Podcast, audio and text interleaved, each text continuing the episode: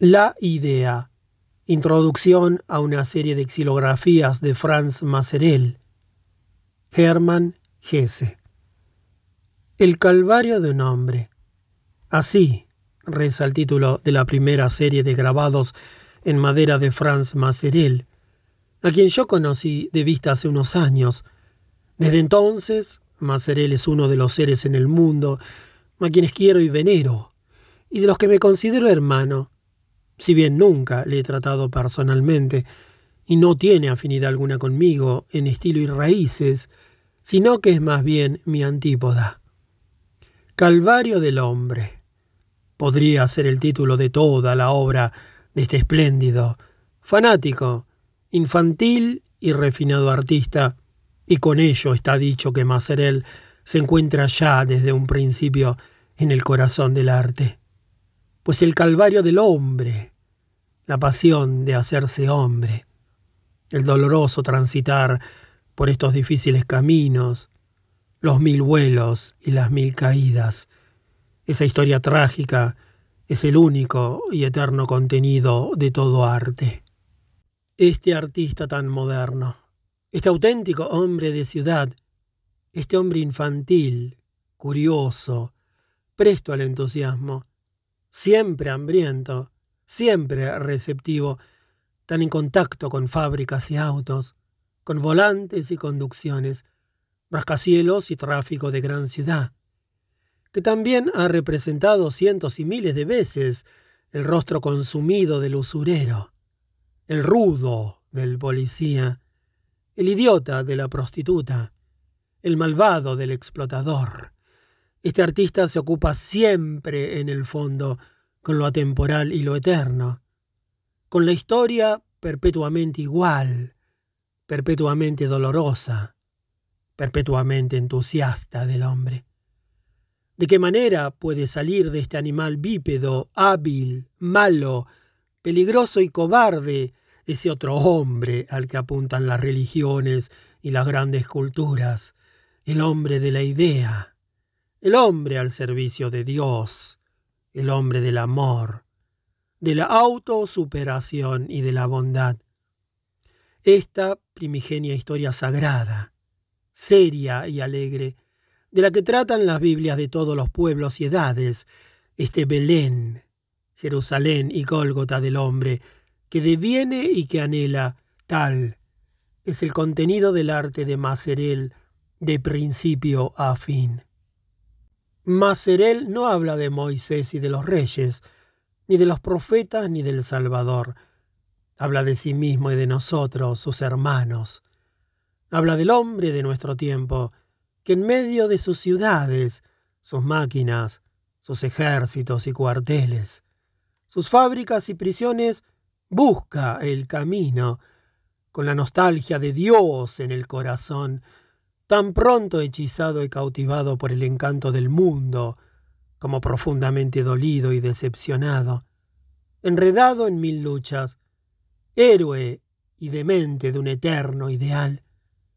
Muchas veces ha representado Maserel a este hombre y siempre es él mismo. Muchas veces le ha hecho morir, le ha colocado en el paredón ante los fusiles de los soldados y le ha hecho matar Muchas veces se ha hundido aparentemente en desigual lucha con ese mundo mucho más fuerte, con esos cuarteles, esos jueces, esas gentes del periódico y de la fábrica, esos usureros, esos expoliadores y vividores. Mas siempre vuelve a levantarse, siempre reemprende su hermoso y difícil camino, y vuelve a precipitarse del cielo con las alas rotas, para de nuevo, en una hora entusiasta, evadirse de los tristes dominios de la cotidianidad. Y todas estas luchas es lo prodigioso, estos sufrimientos, estos extravíos y torturas mortales no las padece un predicador, ni un profeta iracundo, ni un juez acusador, ni un satírico mordaz, sino un amante. Algo de lo que tanto le embriaga y entusiasma y le da alas para volar, algo de eso lejano, divino, felizmente intuido y ardientemente buscado. lo que en el sol y en el mar, en la flor y en el animal, en los hermosos cuerpos sanos y en los bellos gestos piadosos adora y perpetuamente anhela. Algo del resplandor de eso divino aparece también en sus salas nocturnas, en sus cuartos de prostitutas, en sus juzgados, en sus rostros consumidos por el egoísmo. En muchos de sus cuadros, donde el héroe cae en manos de los filisteos y es lapidado por el pueblo o arrollado por el frío mecanismo de la justicia estatal, los operadores de la violencia exhiben rostros malévolos, tétricos, rudos, bestiales, pero su rictus delata infinito sufrimiento. También ellos hacen su difícil camino, su via crucis, ellos, los malos, los violentos, los hermanos extraviados, que quieren matar en sí lo vivo y lo eterno, al igual que lo matan en el héroe perseguido. También ellos sufren, los hombres rudos de la violencia.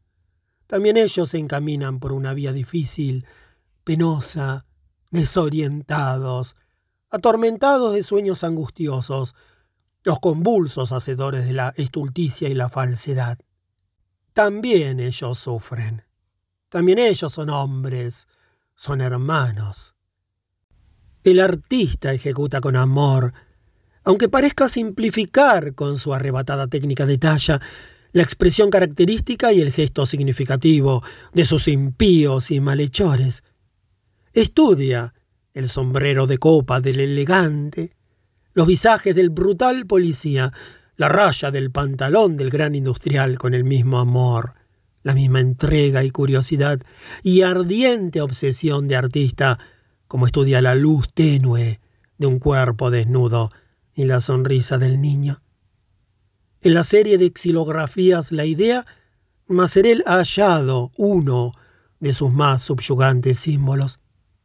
Así está el buen hombre, sentado a la mesa, ensimismado, concentrado, aguardando la chispa. Y la chispa llega y prende, salta de la cabeza del artista clara y leve la idea una pequeña y dulce figura de muchacha, una pequeña ondina luminosa y desnuda, a la que él seduce y acoge con gratitud, aprieta contra su corazón, adora y besa enamorado. Mas luego ha sonado la hora sagrada. La idea tiene que irse, tiene que salir al mundo, a los otros. Él la despide triste y ve preocupado cómo sigue su camino, la idea ya no le pertenece. La preciosa muchacha ha partido y sale al encuentro del mundo en pos de su misión. Con curiosidad y con gozo es acogida entre una multitud de gente dispuesta a atraparla, a explotarla, a trapichear con ella. Visten rápidamente a la bella niña desnuda con ropas normales y corrientes, triste, lleva sus vestidos por la calle y se desprende inmediatamente de ellos, corre y danza desnuda y deslumbrante por el mundo. El pueblo la mira, el filisteo se escandaliza, la moral la denuncia, la policía la detiene y arresta y la visten de nuevo. La idea vuelve a encontrar a su padre y héroe quien la recibe feliz y es perseguido por causa de ella, es llevado a prisión y conducido a la muerte, pero ella siempre junto a él, y el dolor lo trueca en gozo, y cuando le fusilan a él y tiene que morir por su idea, ella se interpone entre él y la muerte, mas tiene que verle morir y ayudar a sepultarle. La idea Sigue caminando por el mundo. La pequeña hada encanta y asusta a los hombres. Es deseada y perseguida por ellos y huye a una imprenta donde es multiplicada y vuela de allí centuplicada. Llega a miles de manos, miles de ojos, suscita amor y provoca desprecio, veneración y escándalo. ¿Cómo levanta el vuelo alegre y ligera sobre la hoja? ¿Dónde abandona la prensa. De nuevo, es perseguida. La queman.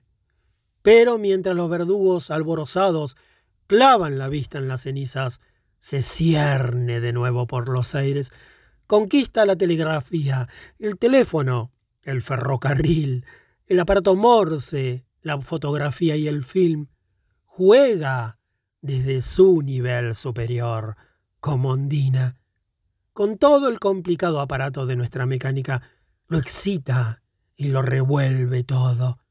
Siembra inquietud, vida, amor, indignación, y al final, tras ochenta aventuras, vuelve a él, a su padre y amado. Este sigue vivo y acaba de alumbrar una nueva y bella idea, pero ¿no había sido muerto y sepultado? No, sigue viviendo. ¿Acaso ha sufrido ya desde entonces varias muertes? Ha pasado por varios Getsemanís. La idea vuela donde él y ve con tristeza que está obseso con la nueva idea, enamorado de la nueva hermana, mas tampoco ésta puede permanecer con él. También ésta tiene que salir fuera y recorrer su vía crucis. Así se cierra el círculo. El Creador vuelve a quedarse solo. Yo deseo que esta idea, esta pequeña y maravillosa maga, enamore a muchos, encante a muchos y lo llene de nostalgia por su patria, por la patria de todos nosotros. La idea es una chispa del más allá, una llamada sutil del mundo superior, una delicada invitación a lo que es nuestra meta y nuestra tarea, al camino de la humanidad que se abre ante nosotros. No miremos con desdén ni persigamos a esta bella muchacha de mundos extraños, no la persigamos ni la condenemos a la hoguera, ni la degrademos convirtiéndola en prostituta. Es nuestra querida hermana, es un mensaje de nuestra patria lejana. El hombre que ha creado esta admirable historia plástica y muchas otras es un belga, y durante la guerra recaló un día en Suiza, no para clamar venganza por su patria, sino para declararle la guerra a la guerra. Día a día fueron apareciendo, cual regalo y consuelo para un grupito fiel de simpatizantes, las xilografías de Macerel contra la guerra, cada día una nueva lámina. Los demás estábamos todos muy ocupados. Teníamos que disparar o que vigilar prisioneros, o vendar heridos o inventar sucedáneos. Mas cuando vuelvo a recordar ahora aquella increíble época, tengo la impresión de que Macerel fue el único que día a día hizo algo racional, algo valioso y digno de gratitud. Por eso quiero expresarle, aunque tardíamente, mi reconocimiento. 1927